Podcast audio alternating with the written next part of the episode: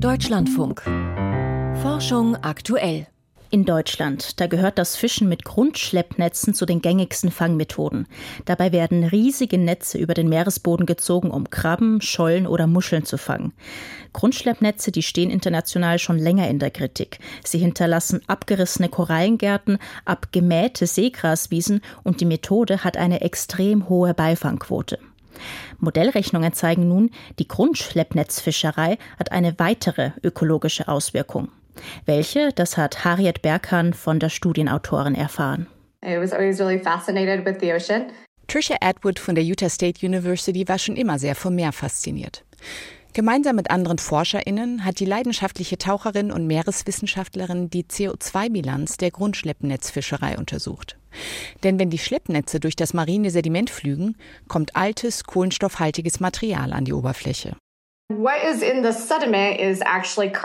In dem Sediment steckt Kohlenstoff, der sich möglicherweise schon vor Hunderten oder auch Zehntausenden Jahren dort abgelagert hat. Aber wenn diese Netze das Sediment aufwirbeln, geht er zurück in die Wassersäule. Und steht damit Mikroben zur Verfügung, als Nahrung. Der Kohlenstoff steckt in winzig kleinen Bruchstücken aus Plankton, Fischschuppen oder Baumresten, die die Mikroorganismen in Biomasse umwandeln. Dabei produzieren sie CO2. Wie viel CO2 dabei entsteht und was genau damit passiert, war bislang noch nicht untersucht worden. Trisha Atwood und ihre KollegInnen haben in ihrer Studie ein Modell der Vorgänge erstellt. Es rekonstruiert den Weg des Kohlendioxids. Es bewegt sich im Wasser mit den Strömungen. Nach einiger Zeit steigt die CO2-Blase zur Oberfläche auf. Wir glauben, das passiert innerhalb von sieben bis neun Jahren.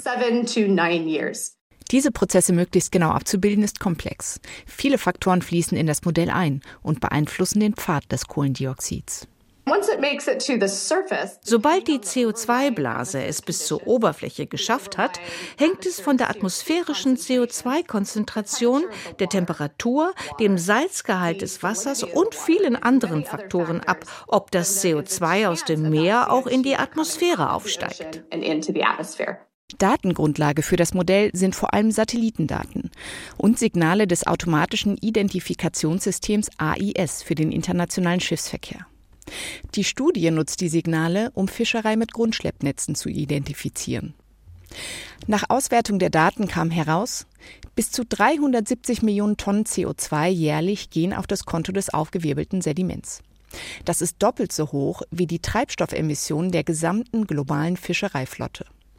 Die 370 Millionen Tonnen sind jedoch nur 55 bis 60 Prozent des CO2s aus den marinen Sedimenten.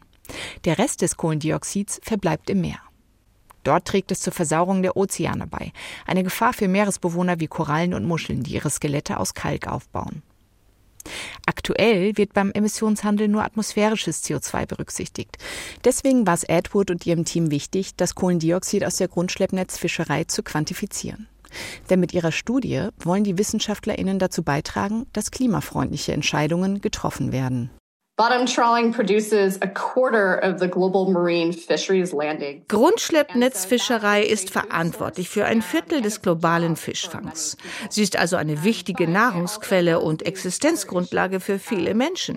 Aber sie ist auch eine sehr grobe Art zu fischen. Sie hat einen hohen Anteil Beifang und jetzt sehen wir noch diesen Klimaaspekt. Entscheidungsträger müssen das alles in Betracht ziehen und schauen, ob Kosten oder Nutzen überwiegen costs outweigh the benefits. Über CO2 aus aufgewirbelten Sedimenten, Harriet Berkan war das.